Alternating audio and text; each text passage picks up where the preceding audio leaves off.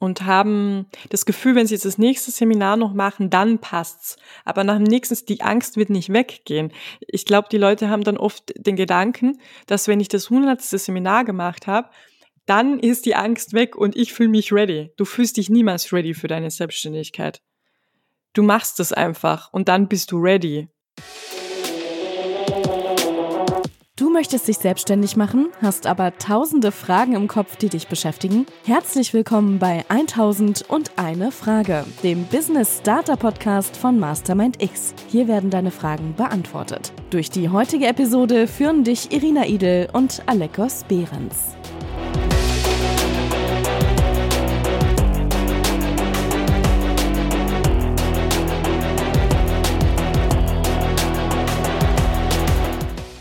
Herzlich willkommen zu einer weiteren Folge 1001 Frage, dem Business Starter Podcast von Mastermind X, in dem wir in jeder Folge eine Frage rund um dein Business beantworten. Allerdings nicht heute, denn heute habe ich meine Podcast-Partnerin und Partnerin bei Mastermind X mit an Bord, und zwar die liebe Irina. Hallo. Genau, und heute werden wir sie, ich besser gesagt, werde Irina interviewen, und zwar zu ihrem Werdegang, wie sie sich denn selbstständig gemacht hat, wo sie herkommt, welche Schwierigkeiten sie damit hatte und auch wie es ihr jetzt so gerade mit ihrer Selbstständigkeit geht.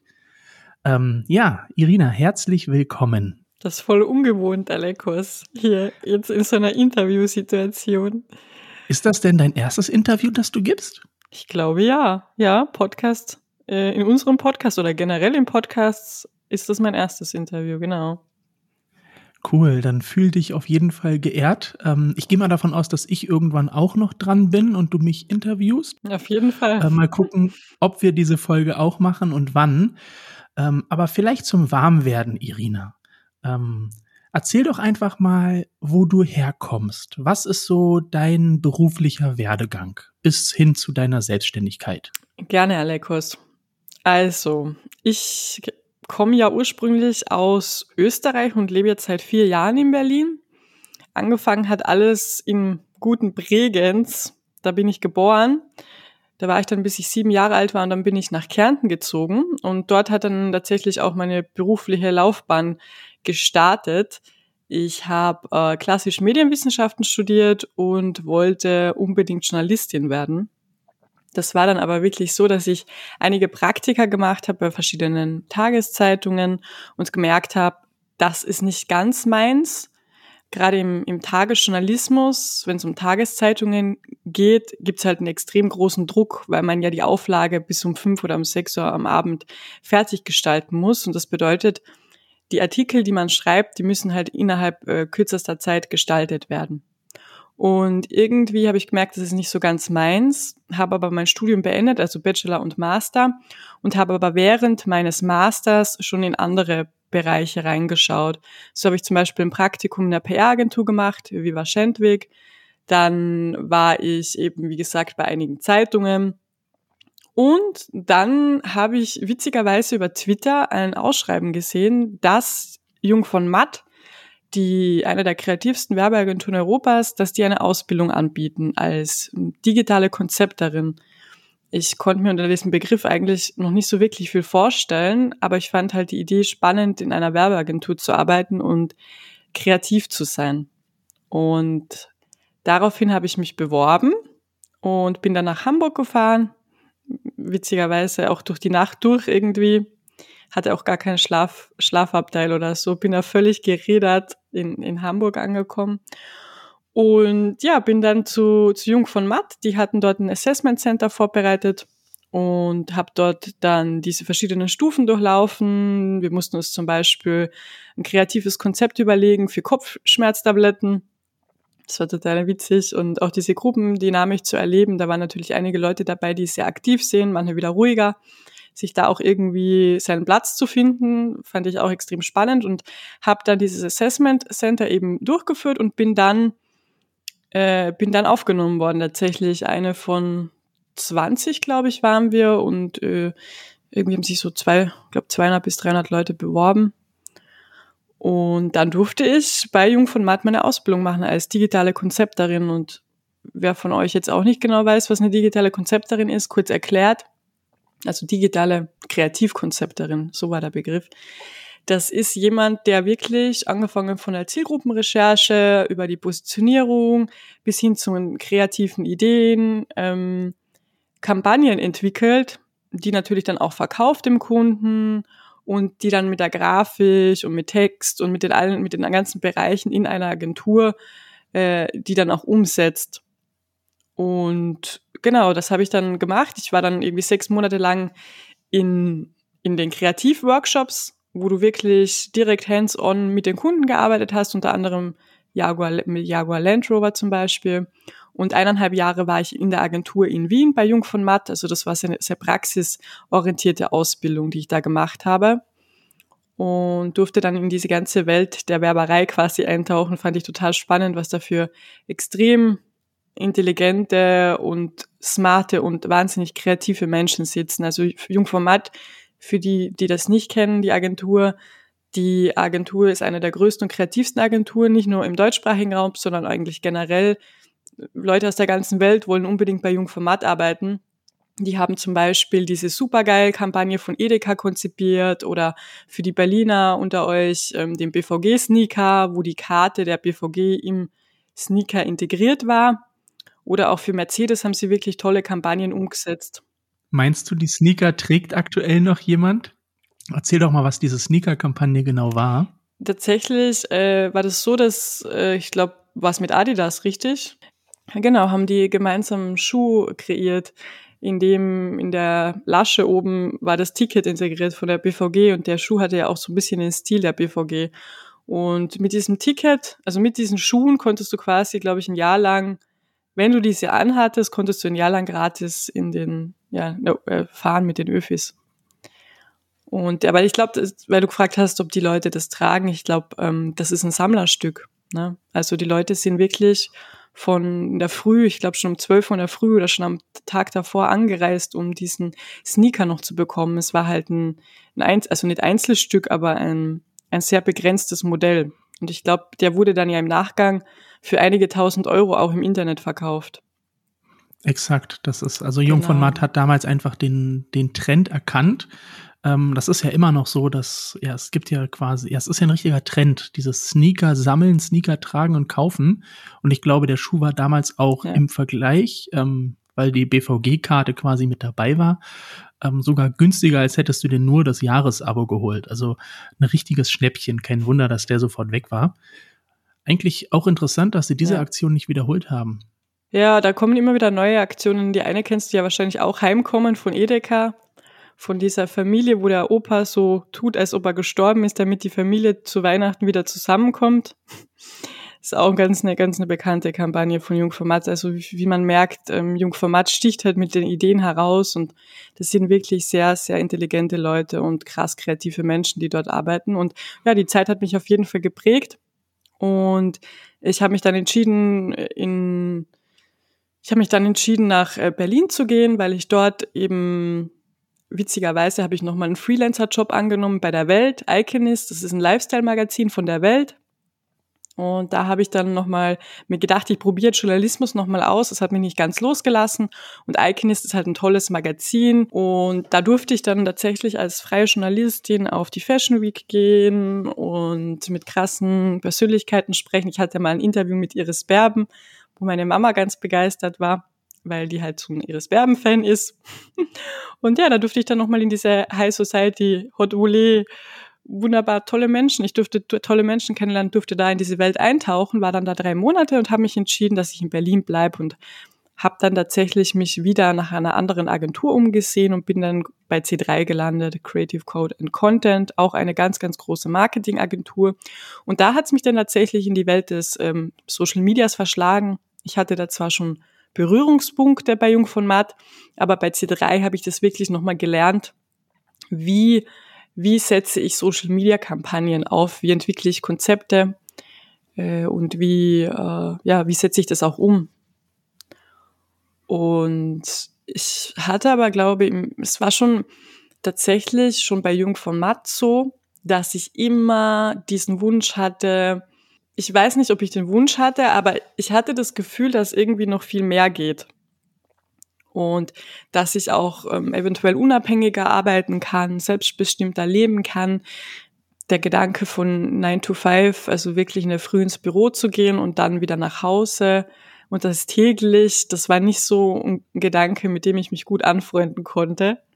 Deshalb schwang es schon immer mit, dass ich grundsätzlich mich selbstständig machen möchte. Ich glaube aber während Jungformat habe ich diese ganzen Opportunities und Möglichkeiten gar nicht gesehen. Ich habe mich nicht mit dem Gedanken beschäftigt, mich selbstständig zu machen, sondern das kam dann wirklich erst dadurch, dass ich in Berlin gelandet bin und eben neben meiner Tätigkeit als Social Media Managerin mit dem Alekos gemeinsam in die Welt des digitalen Nomadentums eingetaucht bin. Alekos, ich weiß nicht, du kannst dich wahrscheinlich noch erinnern. Ich, ich kann mich zumindest dran erinnern, dass wir einmal in einem Café gesessen sind und du hast dann gesagt, mhm. Irina, ich war auf der DNX. Und ich so, wie, auf der DNX, was ist denn das? Und du so, ja, das ist die digitale Nomadenkonferenz. Kennst du die denn nicht? Kannst dich erinnern, Alekos? Tatsächlich nicht mehr an diese Frage, aber an den Besuch in dem Café und das anschließende ähm, Meetup, wo das wir besucht haben, daran kann ich mich noch sehr gut erinnern. Genau, das war die Zeit Ende 2016, als wir uns kennengelernt haben. Ähm, ganz kurz noch zurück zu ähm, deinem letzten Job, die C3-Agentur. Wie lange hast du dort denn noch mhm. gearbeitet, bis du dich selbstständig gemacht hast? Ich glaube, es waren knapp zwei Jahre, war ich da. Zwei Jahre. Ähm, und was hat dich dann quasi wirklich von deinem Angestelltenverhältnis weggebracht? Also welche Motivation lag dahinter, dich selbstständig zu machen? Also wo kam, wann kam der Switch für dich? Mm, genau, der Gedanke war ja immer da, aber die Entscheidung, die ich getroffen habe, oder mit dem Gedanken, dass ich mich selbstständig machen möchte, habe ich dann gespielt. Das Lustige ist, ich habe unlängst auch mit einem Freund telefoniert und der hat erzählt, ähm, dass für ihn so eine ganz große Motivation ist, sich selbstständig zu machen, dieses Weg von. Weil irgendwie jetzt schon ein gewisser Schmerz da ist, man ist frustriert, man ist unzufrieden man weiß, ähm, es geht irgendwie noch mehr, ist aber irgendwie in seiner Routine drin und hat natürlich Ängste, sich selbstständig zu machen. Und bei dem war da halt der Pain auch sehr groß. Er war halt frustriert jetzt auch schon mit der Arbeit, die er auch schon seit Ewigkeiten macht. Und ähm, bei mir war das aber eher so eine Hinzu-Motivation tatsächlich, die mich angetrieben hat. Und zwar dieser Gedanke, eben nachdem wir, nachdem ich selbst die DNX, die digitale Nomadenkonferenz, erleben durfte, habe ich gemerkt, wie, wie vielfältig, also wie viel, welche vielfältigen Berufe es eigentlich gibt und wie einfach es doch möglich ist, Geld zu verdienen, ohne 9 to 5 zu arbeiten. Und ich bin da in so eine Welt eingetaucht, die mir ziemlich neu war und habe das total spannend gefunden. Ich habe zum Beispiel einen Zauberer kennengelernt oder ganz klassisch natürlich in WordPress äh, also ein Website-Bilder oder ich war so angetan von diesen vielen verschiedenen Berufen und habe dann gemerkt, dass es da eine Welt gibt, die ich noch gar nicht kannte. Das war, glaube ich, so ein bisschen ein Eye-Opener, die DNX und das Treffen mit dir und generell dann natürlich der Aufbau von Mastermind X. Plus, ich habe halt diese Hinzu-Motivation gehabt, ich möchte ich möchte gern frei und selbstbestimmt leben und ich möchte auch gern reisen und ich, ich möchte mir das auch selbst einteilen können, wann ich arbeite und wo ich arbeite und die Freiheit. Also einer meiner wichtigsten Werte ist die Freiheit und die Freiheit hat mich dazu, ja, dazu getrieben, mich selbstständig zu machen.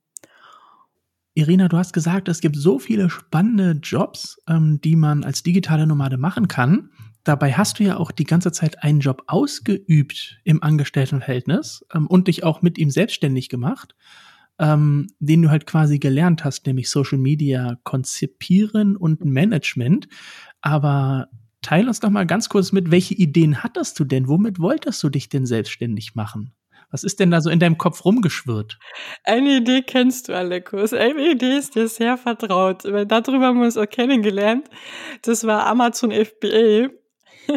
Das habe ich tatsächlich auch während meiner Agenturzeit angefangen. Magst du das einmal ganz kurz für die Zuhörer erklären?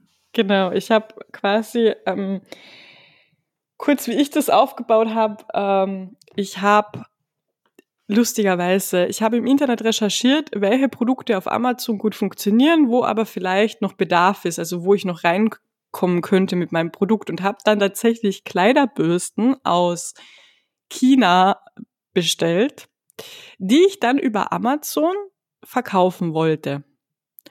Und das Tolle ist, oder das Gute an diesem Modell ist ja, dass du die Ware günstig einkaufst und dann versuchst, die natürlich teurer zu verkaufen über Amazon. Und dadurch entsteht natürlich dann auch der Gewinn.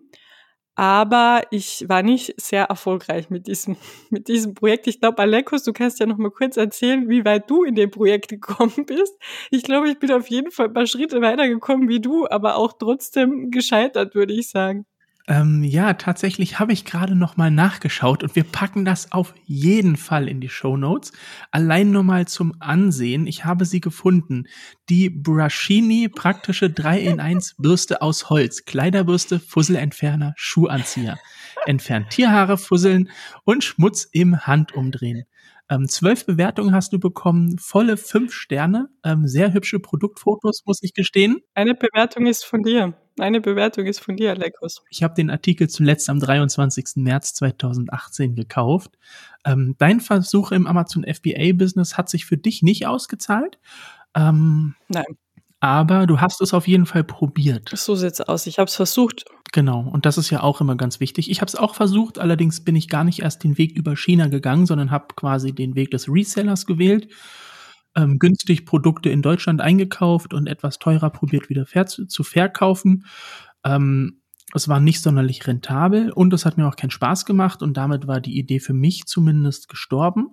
Wir haben uns auf einem Amazon FBA Meetup kennengelernt, genau so war das damals. Aber es hat nicht funktioniert, bei dir weder noch bei mir. Ähm, und du hast dann angefangen, dich als Social Media Konzepterin und Social Media Managerin selbstständig zu machen. Du bist also den Weg des Freelancers gegangen. Genau. Was waren denn dahingehend, oder fangen wir nochmal ein bisschen davor, davor. Du hast gesagt, dass so Freiheit deine größte Motivation war. Aber war es nun die Hinzu-Motivation, von der du erzählt hast, die dich jetzt ähm, wirklich aus dem Job rausgebracht hat, oder war es die Weg von Motivation? Also war der Schmerz größer oder die Freude auf die Zukunft? Das ist eine gute Frage. Ich hatte jetzt kurz gedacht, dass es war die Hinzu-Motivation, aber ich glaube, es war doch eher der Schmerz, dass ich diese Freiheit nicht so leben konnte, wie ich wollte. Und ich habe da eine, ein tolles Buch jetzt gelesen. Danke der, liebe, der lieben Anna, die hier auch schon eine Podcast-Folge für uns aufgenommen hat. Die hat mir das Buch Ungezähmt von äh, Glennon Doyle empfohlen. Und dieses Buch habe ich wirklich innerhalb, ich glaube, von ein, zwei Tagen fertig gelesen. Also auf jeden Fall ein Buchtipp. Und da gibt's eine schöne Geschichte, ähm, gleich auf den ersten Seiten von der Gebadendame Tabitha und Glennon ist da mit ihrer Familie in einem Zoo unterwegs und ähm, trifft eben auf diese Gebadendame, die dort eine Show, glaube ich, macht. Und dann fragt eine, eines der Mädchen, die dort eben auch gerade ist, hat halt dann die, die Zoowärterin gefragt, ob Tabitha nicht traurig ist und die Wildnis vermisst. Weil eigentlich ist es ja eine wilde Gebadendame, die hier ja dann hinter Gittern auch lebt. Und dann hatte die Zoowärterin gesagt, ähm, dass sie hier geboren ist und dass sie nichts anderes kennt. Und daraufhin hat Glennon mit ihrer Familie die Gebadendame noch so ein bisschen beobachtet und hat dann aber gesehen oder gemerkt, wie sie halt sehr stolz ist und herumstolziert in ihrem Käfig und irgendwie so dieses Gefühl kam auf, dass es sich vielleicht an etwas erinnert, an eine Welt da draußen. Und das fand ich irgendwie so einen schönen Gedanken, dass diese Gebadendame sich ja auch nach dieser Wildnis, nach dieser Freiheit sehnt.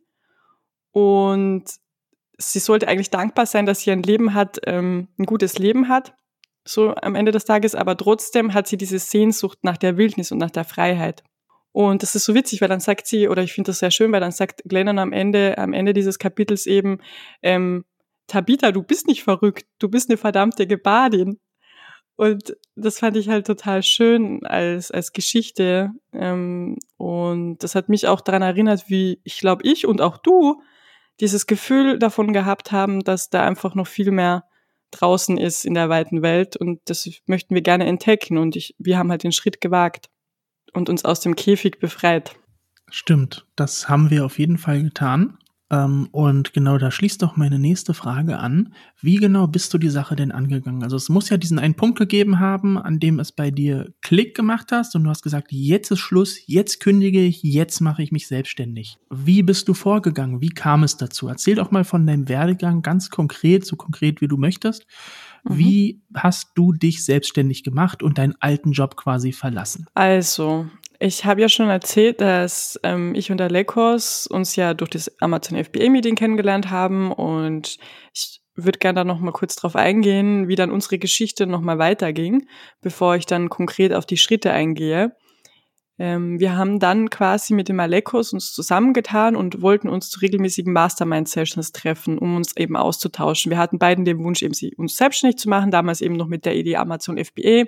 Dann kann ich mich noch erinnern, haben wir noch die Lorelle und den Philipp dazu geholt und wollten uns quasi jede Woche, glaube ich, oder alle zwei Wochen zum Mastermind treffen und uns austauschen. Ich weiß nicht, ob euch der, das Konzept der Mastermind ein Begriff ist, aber im Endeffekt ist es so, dass es eine Gruppe von vier bis fünf Leuten, die sich regelmäßig trifft. Eine Person erzählt dann von ihrer Herausforderung im Business und der Rest der Gruppe gibt Feedback. Und das ist sehr kompakt, oft in 20 Minuten. Man kann das dann auch sehr länger halten, wie man möchte. Und ähm, das Tolle dabei ist, dass du halt neue Ideen bekommst, neue Perspektive und am Ende von der Mastermind setzt du auch deine Ziele für das nächste Treffen fest. Und irgendwie hat das bei uns nicht so ganz geklappt, Alekos. Irgendwie war ich dann meistens die Einzige, die, die im Café saß und eine Mastermind machen wollte, während alle anderen irgendwie rumgeschwitzt sind und vergessen haben oder irgendwie andere Dinge zu tun hatten. Die Mastermind ist dann leider auch irgendwann auseinandergebrochen und fand einfach nicht mehr statt. Und dann hatten wir das Bedürfnis, selber eine Mastermind, ja, wir wollten wieder eine neue Truppe finden, wir wollten etwas Beständigeres, ähm, weil wir wussten, unser Umfeld ist sowas von entscheidend für unser Business. Ja, und dann haben wir angefangen, Ideen zu spinnen, Irina. Ja, genau. Und äh, dadurch entstand dann tatsächlich die Idee für Mastermind X wo wir gemeinsam mit Alekos ein Offline-Format eingeführt haben in Berlin für Unternehmer und Selbstständige und auch Leute, die erst selbstständig werden wollen. Und da haben wir uns einmal im Monat äh, in der Eatery unter den Linden getroffen, tatsächlich live und in Farbe, das ging ja damals noch, und haben Masterminds veranstaltet, sodass Leute einfach die Möglichkeit bekommen, sich auszutauschen, weil viele, die selbstständig sind, die haben vielleicht nicht diesen Austausch, die haben nicht das Umfeld und wir wollten allen die Möglichkeit geben, ja, sich sein, ihr, ihr eigenes Umfeld auch zu schaffen und mit ihrem Business vor allem auch weiter voranzukommen. Und Austausch ist mitunter ja der beste Wachstumsfaktor. Genau. Und dadurch sind unsere Mastermind X-Events tatsächlich entstanden. Und dadurch haben wir natürlich auch angefangen, ähm, zusammenzuarbeiten und deutlich mehr Zeit miteinander verbracht. Ähm, aber wie haben dir diese Mastermind-Events denn jetzt dabei geholfen, dass du dich selbstständig machst? Innerhalb dieser Masterminds war ein ganz großes Thema Business und Selbstständigkeit. Und ähm, dadurch, dass ich wusste, okay, in meinem Umfeld gibt es jetzt auch Leute, die wirklich direkt Freunde, Bekannte von mir, die sich selbstständig machen, hatte ich das Gefühl, ich habe Rückhalt. Ich habe Leute, auf die ich zählen kann. Ich habe Leute, die haben das schon gemacht, von deren Erfahrungen kann ich profitieren und partizipieren. Und ich hatte einfach dieses Gefühl von Sicherheit, das ja so meistens, wenn man sich selbstständig macht, dieses Gefühl von Sicherheit ist eigentlich das Gefühl, das einen ausbremst, in die Selbstständigkeit zu gehen. Und ja, weil natürlich das Leben dann anders aussieht und ja, man noch zu Beginn nicht weiß, wie es sich entwickeln wird.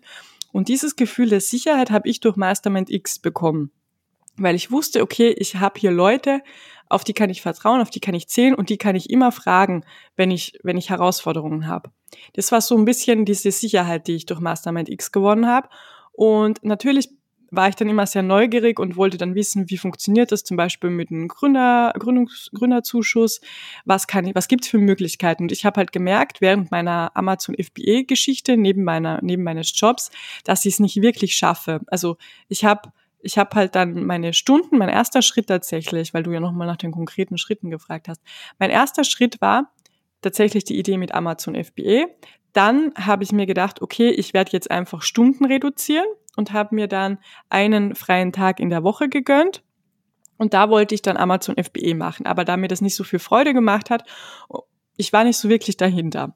Und dann habe ich mir gedacht, okay, krass, irgendwie, selbst wenn ich mir jetzt einen Tag frei nehme, oder ich glaube, ich habe dann sogar irgendwann mal eineinhalb Tage frei gehabt, ich bin nicht wirklich ins Tun gekommen. Und für mich war dann irgendwie klar, ich muss wahrscheinlich aus der, aus dem Arbeitsverhältnis komplett raus, so dass ich einfach die Motivation und auch ein bisschen diesen Druck habe, dass ich jetzt was mache. So. Und deshalb habe ich im ersten Schritt die Stunden reduziert und im zweiten Schritt entschieden, okay, ich steige jetzt einfach komplett aus.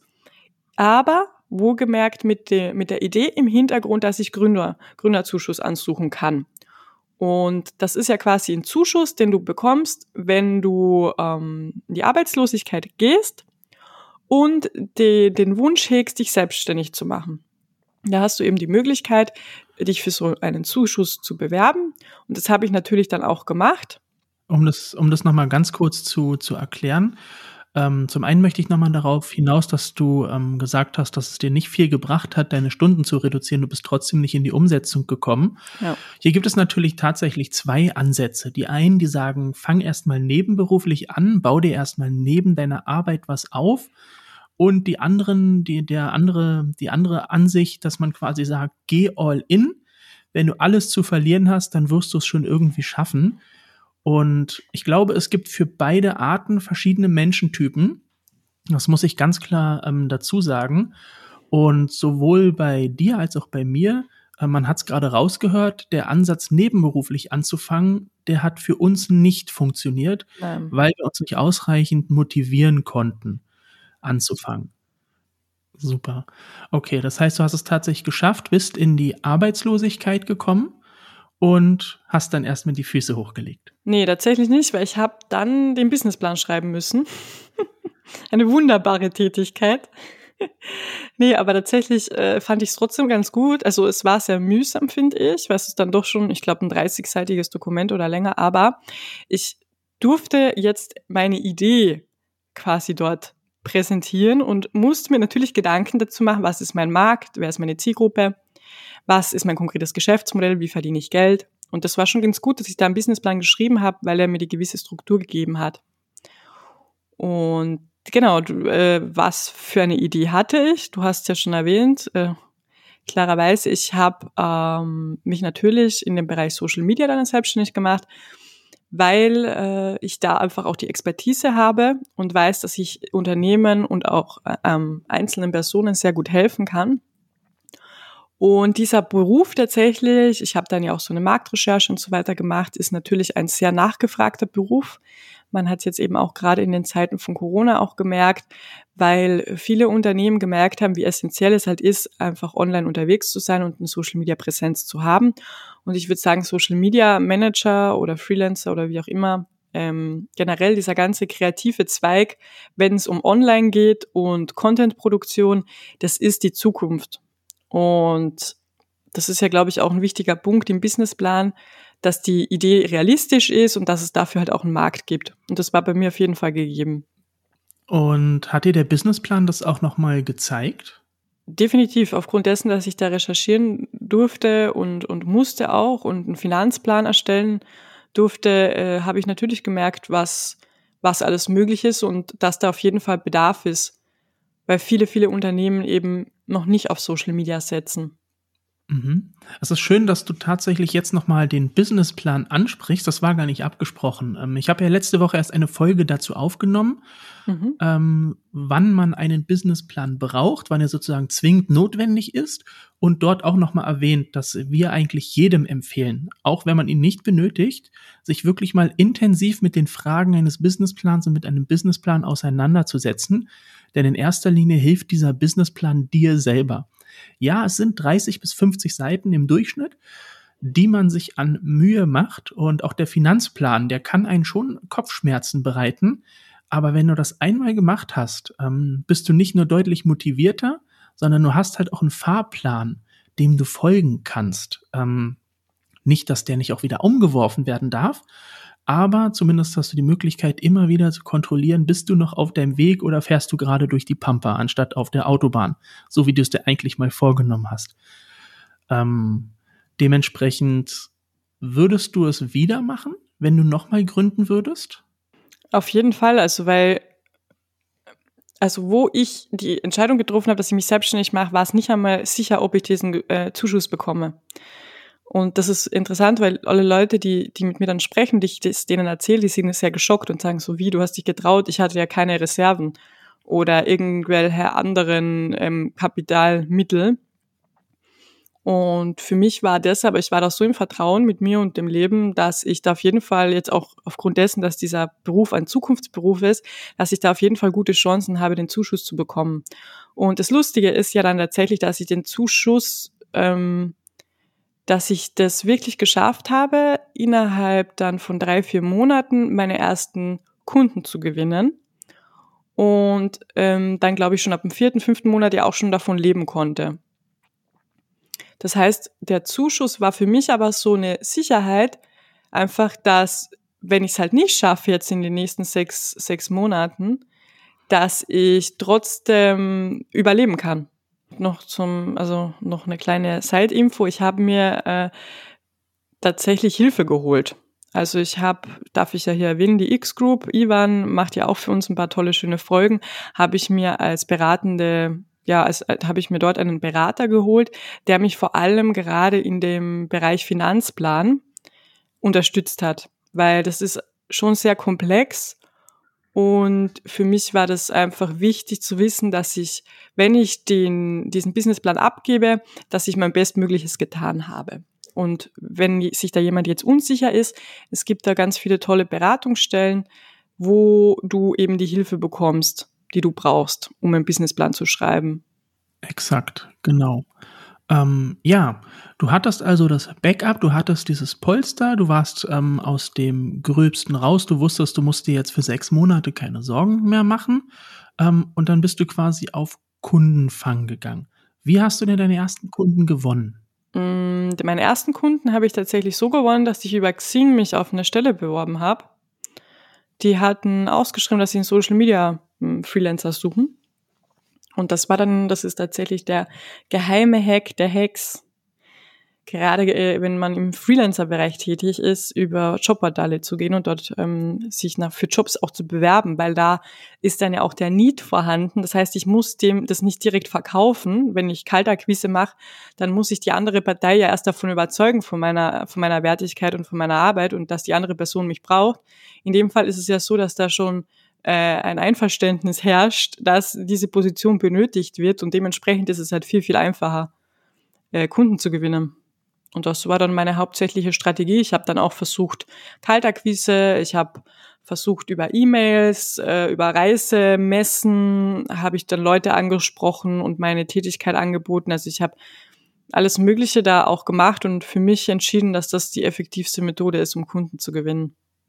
Und Jetzt natürlich, nach einiger Zeit, ist es so, dass du natürlich auch über weiter, dass ich über Weiterempfehlungen auch wieder an Kunden komme. Ich wollte dich gerade fragen, wie das denn aktuell aussieht. Jetzt nach, ja, gut zwei Jahren deiner Selbstständigkeit, wie gewinnst du aktuell deine Kunden?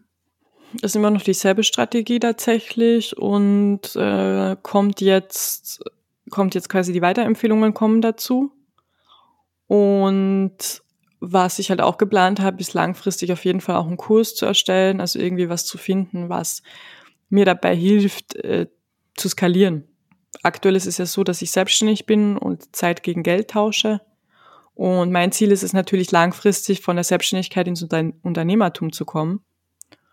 Das bedeutet, ich muss mir Wege überlegen, wie ich das halt schaffe, ähm, ja, eine weitere Richtung auch einzuschlagen. Mhm, genau, das ist dann quasi auch der nächste Schritt. Wenn du dich einmal selbstständig gemacht hast, dann probierst du natürlich nicht mehr ähm, im Unternehmen zu arbeiten, sondern am Unternehmen, wie man so schön sagt.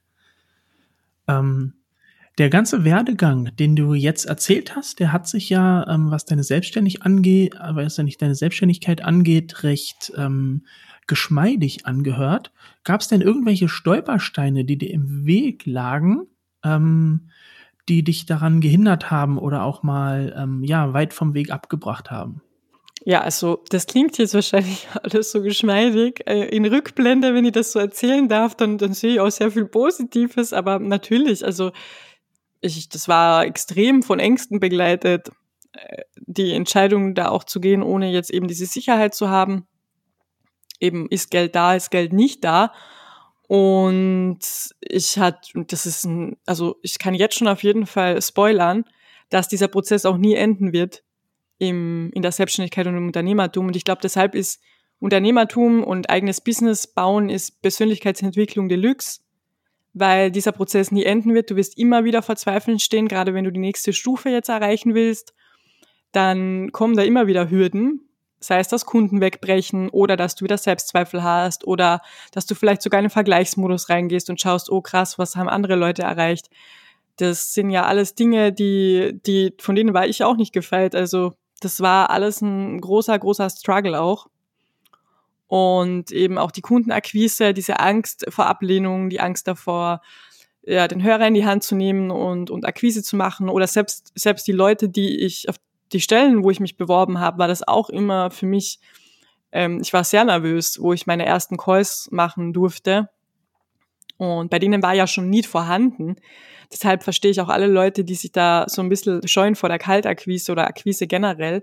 Aber es ist, glaube ich, die Übung. Die Übung macht den Meister. Und je öfter man Akquise auch betreibt, desto gelassener wird man.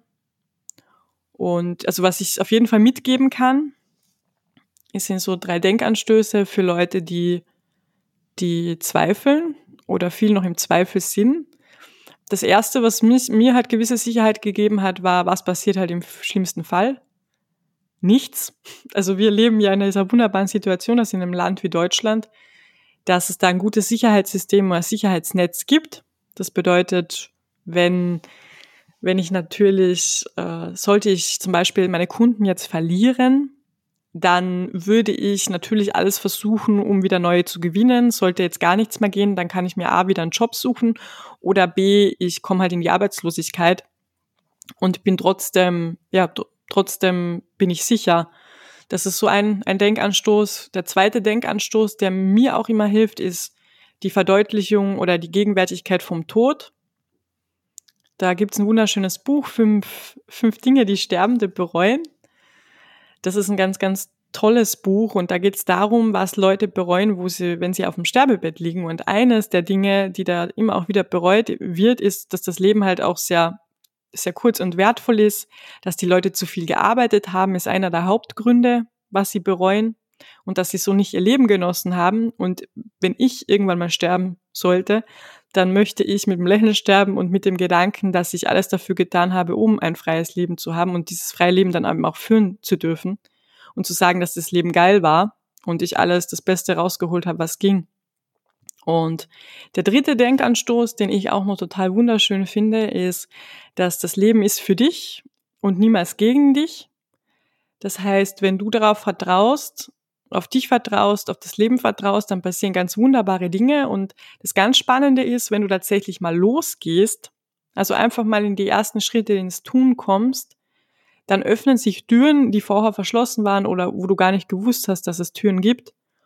Und das sind so für mich so drei Denkanstöße, die ich auf jeden Fall mitgeben kann, was mir auch so geholfen hat, mit Zweifeln umzugehen. So, so schön, genau. Irina. Das erwärmt tatsächlich das Herz. Und ich gebe dir so viel Recht, ähm, was das angeht. Auch das Buch, ähm, die fünf Dinge, die Sterbende bereuen, werden wir in den Shownotes einmal verlinken. Ähm, ich bin ja ein sehr praktisch veranlagter Mensch und Fall. deshalb möchte ich aus dir noch ein paar ähm, praktische Tipps und ein paar praktische Dinge rauskitzeln zum Thema Selbstständigkeit. Zum einen finde ich es unglaublich toll, dass du gesagt hast, dass uns ähm, in diesem wunderbaren Land, in dem wir leben, mit seinem Sozialsystem wirklich nichts passieren kann. Das heißt, du bist mit einem vollen Vertrauen da reingegangen, ein Vertrauen, das ähm, du auch gerne haben darfst, weil ja, im schlimmsten Fall, ähm, Tim Ferriss, wer die ähm, digitale Nomadenbibel, die Vier-Stunden-Woche gelesen hat, sagt, ähm, dann musst du halt Schulkindern ihr Pausenbrot klauen. In mhm. Deutschland nicht. Ähm, das deutsche Sozialsystem fängt dich auf jeden Fall sehr, sehr weich. mit Netz und doppeltem Boden alles vorhanden. Und dementsprechend muss man gar nicht so viel Angst vor diesem Schritt haben. Denn die größte Angst ist tatsächlich der finanzielle Verlust, ähm, seine, seine finanzielle Sicherheit zu verlieren. Ähm, aber es gibt ja auch andere Ängste auf dem Weg in die Selbstständigkeit. Angst vor Fehlern. Ähm, ich möchte jetzt mal daher in eine andere Richtung reingehen. Und zwar als du angefangen hast, als du gegründet hast, deine ersten Kunden kamen vielleicht. Es gibt ja so viele Fragen, die wir ähm, uns stellen, wenn wir uns selbstständig machen. Viele davon probieren wir auch in diesem Podcast zu beantworten, ähm, weil es eben Fragen sind, die uns, ähm, deren Fragezeichen uns wirklich Angst machen. Und ein ganz wichtiger Teil ist ja auch sowas wie Buchhaltung und Steuern. Ähm, vor diesem Thema hat man ja selbst, wenn man nicht selbstständig ist, Angst von der jährlichen mhm. Steuererklärung und Geld nachzahlen zu dürfen. Wie bist du denn an das Thema rangegangen? Hm. Wie hast du denn das für dich gelöst? Hm, gute Frage. Tatsächlich hatte ich auch dieses Gefühl von Angst oder Respekt, würde ich eher sagen. Hm, wie gehe ich jetzt mit meinen Steuern um? Aber auch durch den Austausch mit meinen Freunden, mit Leuten von Mastermind X, kam ich da schnell auf einige Tool-Empfehlungen, wie, wie es möglich ist, auch die monatliche Buchhaltung ganz einfach und easy zu machen. Plus, ich habe mir natürlich einen Steuerberater gesucht. Meine Steuererklärung, die mache ich nämlich nicht selbst, sondern die macht mein Steuerberater. Und ähm, da bin ich auch generell, und das würde ich auch jeden raten, auf jeden Fall bereit, äh, Geld in die Hand zu nehmen um einfach auch nochmal Steuervorteile oder Dinge, die ich einfach nicht weiß, wo mir das Wissen fällt, da kommt mein Steuerberater ins Spiel und hilft mir, ähm, das Bestmögliche für mich auch zu erreichen. Und was halt so ein gängiger Tipp ist, dass man 30 Prozent seiner Einnahmen auf die Seite legt für die jährliche Steuerrückzahlung, weil die kommt, die kommt fix. Und dann ist es halt total wichtig, dass Kapital als Rücklagen vorhanden sind, auf die man zugreifen kann und dass nicht das ganze Geld verbraucht worden ist. Und wenn man diese Regel befolgt, sich auch noch einen Experten oder eine Expertin ranholt, die sich eben mit dem ganzen Thema Steuern beschäftigt und man hat noch ein gutes Tool, mit dem man die monatliche Buchhaltung macht, dann sehe ich da absolut null Probleme und kann da jeden auf jeden Fall die Angst nehmen. genau, ich glaube, wenn man diesen wichtigen Tipp beherzigt, dass man ähm, nicht alles Geld gleich wieder investiert oder ausgibt, sondern was beiseite legt. Denn auch als, Ange als Angestellter zahlst du Steuern. Du hast nicht ohne Grund ein Nettoeinkommen. Und so musst du halt auch ähm, von deinem Gewinn oder deinem Umsatz als Selbstständiger unbedingt Geld für das Finanzamt, für die Steuern wegpacken. Ich glaube, das ist ein Fehler, den machen gerade in den ersten Jahren viele, viele Selbstständige. Und dann erschrecken sie sich quasi, wenn die, ja, bearbeitete Steuererklärung vom Finanzamt zurückkommt und dann ist da erstmal die große, die große Zahl, die man zurückzahlen muss. Ansonsten ja, sehe ich genauso. Hm. Ähm, ich persönlich habe das sogar ähm, lange ohne Steuerberater gemacht. Das geht auch. Das erfordert dann einfach ein bisschen mehr Zeit, weil du dich natürlich in die Materie einarbeiten musst. Auch ich hatte Menschen, die ich diesbezüglich fragen konnte. Aber was ich auch rausgehört habe, du hast zum Beispiel jetzt keinen Buchhalter angestellt. Denn eine Buchhaltung, also Rechnung schreiben und alles korrekt verbuchen, das machst du alles selber oder hast es selber gemacht. Genau, ja. Super. Irina, dann glaube ich, haben wir gerade was so den Gründungsprozess angeht, alles Wichtige erklärt ähm, oder geklärt, dein Werdegang. Außer dir fällt jetzt was ein, was du noch nicht erwähnt hast, was du noch zu dem Thema erwähnen möchtest. Genau, also was ich glaube ich noch erwähnenswert finde, das habe ich ja auch schon erwähnt, ist so das hast du mich ja auch gefragt, was war denn jetzt so ausschlaggebend, dass ich mich selbstständig gemacht habe? Das war A, ganz klar das Umfeld, so wie du das auch vorher schon erwähnt hast. Das Umfeld ist entscheidend, wirklich entscheidend. Nicht nur bei der Gründung, sondern auch bei deinem Wachstum. Dass du Leute in deinem Umfeld hast, die deine Sprache sprechen, die dich verstehen, die deine Ideen fördern, die dich motivieren, inspirieren und dass du solche Menschen, dass du mit solchen Menschen viel Zeit verbringst. Für mich war das, wie gesagt, mein Sicherheitsanker, das Umfeld Mastermind X. Und das hat mich auf, mich auf jeden Fall dabei begleitet oder mir dabei geholfen, mich selbstständig zu machen. Das zweite Punkt war auf jeden Fall, ich hatte schon eine konkrete Idee. Äh, ich habe diese auch tatsächlich in meinem Businessplan so geschärft, wusste auch, okay, der Markt existiert, es gibt eine Zielgruppe. Ich hatte auch die, die, die Bewusstheit, dass ich da Wissen habe, das ich weitergeben kann. Da möchte ich aber noch einwerfen, es gibt oftmals Menschen, die immer wieder zweifeln, dass sie das Wissen, diesen Wissensstand noch nicht erreicht haben, um jetzt wirklich selbstständig zu sein. Da darf man auch noch mal in sich fühlen, ob man denn nicht jetzt schon das hundertste Seminar zu dem Thema macht und immer noch das Gefühl hat, äh, man ist nicht gut genug. Das noch mal zu hinterfragen. Klar, wenn man jetzt absolut null Skills hat, dann ist diese Angst natürlich berechtigt und ich finde auch, da sollte man dann in diese Richtung gehen und sagen, okay, ich lerne mir jetzt dieses Wissen an. Aber ich erlebe das immer wieder, dass Leute einfach, das kannst du wahrscheinlich bestätigen, Alekus, dass Leute verängstigt sind und super viel Wissen schon haben, aber sich trotzdem nicht trauen, in die Selbstständigkeit zu gehen. Genau, sie stellen sich selber zu klein und haben das Gefühl, wenn sie jetzt das nächste Seminar noch machen, dann passt's. Aber nach dem nächsten, die Angst wird nicht weggehen. Ich glaube, die Leute haben dann oft den Gedanken, dass wenn ich das hundertste Seminar gemacht habe, dann ist die Angst weg und ich fühle mich ready. Du fühlst dich niemals ready für deine Selbstständigkeit. Du machst es einfach und dann bist du ready. Das Gefühl entsteht nicht davor. Ähm, genau, und ein weiterer Punkt, den ich halt nochmal ganz wichtig fand und der mir persönlich sehr geholfen hat, war mein Weg der Persönlichkeitsentwicklung. Bei mir hat es alles angefangen mit Laura Marlina Seiler, mit ihrem Podcast Happy Holy Confident. Und da bin ich dann eingetaucht äh, in die Welt der Persönlichkeitsentwicklung und habe das dann auch weiter verfolgt. War dann bei Bischof, beim Christian Bischof, bei seinem Seminar bei Tobias Beck, bei seiner Masterclass of Personality habe wunderbare, tolle Menschen kennengelernt und habe mich persönlich immer weiterentwickelt, auch ja, auch mit dem Thema Gefühle, Gefühle fühlen und nicht einfach aussitzen oder verdrängen wollen, sondern da reinzugehen und zu wachsen. Und das sind, glaube ich, so drei wichtige Punkte, die mir halt geholfen haben, in die, in die Selbstständigkeit auch zu gehen tatsächlich. Super, Irina. Vielen, vielen Dank. Danke, dass du deinen Werdegang mit uns geteilt hast, mit unseren Hörern. Ähm, danke, dass du dir die Zeit auch für mich genommen hast. Ähm, wir werden mit, ja, irgendwann das Ganze auch nochmal wiederholen. Dann mit mir an der Stelle das Interviewten und dir ähm, als den Interviewer sozusagen. Ja, und damit möchte ich die heutige Folge vom Podcast 1001 Fragen auch schon wieder beenden. Diesmal eine etwas längere Folge, aber ich hoffe, das ist für euch okay. Ihr könnt uns ja gerne mal wissen lassen, ob ihr solche Folgen mögt, ob ihr mehr davon mögt, möchtet ähm, oder ob ihr mit den Fragen ganz zufrieden seid. Generell, wenn ihr eine Frage an Irina jetzt habt, könnt ihr sie natürlich entsprechend kontaktieren. Links findet ihr in den Show Notes oder generell eine E-Mail an podcast.mastermindx.de schreiben mit eurer Frage und weil Irina das gerade auch wunderbar in den Vordergrund ge gehoben hat und gerade uns das bei Mastermind X auch sehr, sehr wichtig ist.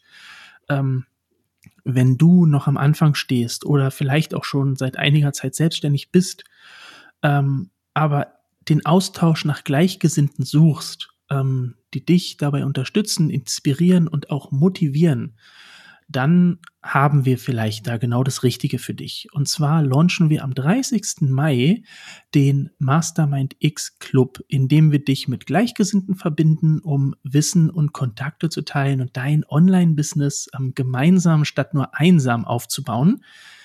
Ähm, und wir möchten dir hier auch ein ganz besonderes Angebot machen, denn die ersten Interessenten die sich für den äh, Mastermind X Club eintragen, ganz unverbindlich, ähm, bekommen die Mitgliedschaft für nur 100 Euro im Jahr und zwar Lifetime. Also sie zahlen nicht nur dieses Jahr 100 Euro, sondern wirklich auch jedes, jedes weitere Jahr. Ähm, einen Link wird es entsprechend in den Shownotes geben, mastermindx.de slash club. Dort kannst du dir einen der begehrten Plätze sichern und vielleicht, Irina, magst du noch ganz kurz eine Kleinigkeit zu dem sagen, was die Leute im Club erwartet, außerhalb der Community, außer nur die Community? Genau, also drei wichtige Vorteile auf einen Blick ist, du profitierst von einem Netzwerk aus selbstständigen Unternehmern, die sich gegenseitig unterstützen. Du nimmst an Workshops mit Experten teil, die dich und dein Business fit machen und das Wunderbarste finde ich, du tauschst dich mit Gleichgesinnten über deine Herausforderungen im Business aus und erhältst wertvolle Lösungen. Und das, glaube ich, das macht Mastermind X auch aus, der Austausch untereinander. Das Commitment untereinander und diese wunderbare, tolle Community. Und da merke ich nämlich genau das, was anderen ja Mitgliederbereichen, ähm, und das ist ja unser Club quasi, fehlt, die Möglichkeit untereinander in den Austausch zu gehen. Meistens hat man nur den Experten, mit dem man sich austauschen kann oder ist nur in irgendwelchen QAs und Workshops mit dabei. Ähm, wir legen aber großen Wert darauf, dass ihr die Möglichkeit habt, euch untereinander auszutauschen. Es wird entsprechende Kennenlerntreffen geben. Ähm, und andere Programme. Jobbörse. Eine Jobbörse, genau, die es euch einfach ermöglichten, wirklich in den Austausch miteinander zu gehen. Masterminds, ganz wichtig. Der Name ist Programm bei uns. Super. So, dann würde ich sagen, haben wir den Werbepart an dieser Stelle am Ende des Podcasts auch geschafft. Es war schön, dass ihr mit dabei wart. Wir freuen uns, wenn ihr auch nächste Woche wieder einschaltet. Und bis dahin bleibt uns eigentlich nichts weiteres übrig, als mich, als uns bei euch zu bedanken fürs Zuhören. Genießt den Abend, den Tag oder den Morgen, je nachdem. Und wir hören uns nächste Woche. Macht's gut. Baba.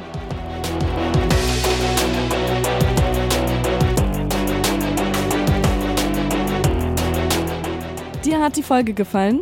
Dann hinterlasse uns gerne eine Bewertung bei iTunes, Spotify und Co. Du fühlst dich auf dem Weg in die Selbstständigkeit alleine gelassen? Dann komm in den Mastermind X Club. Verbinde dich mit Gleichgesinnten, erhalte wertvolles Know-how und baue dein Business gemeinsam statt einsam auf. Vielen Dank fürs Einschalten und bis zum nächsten Mal.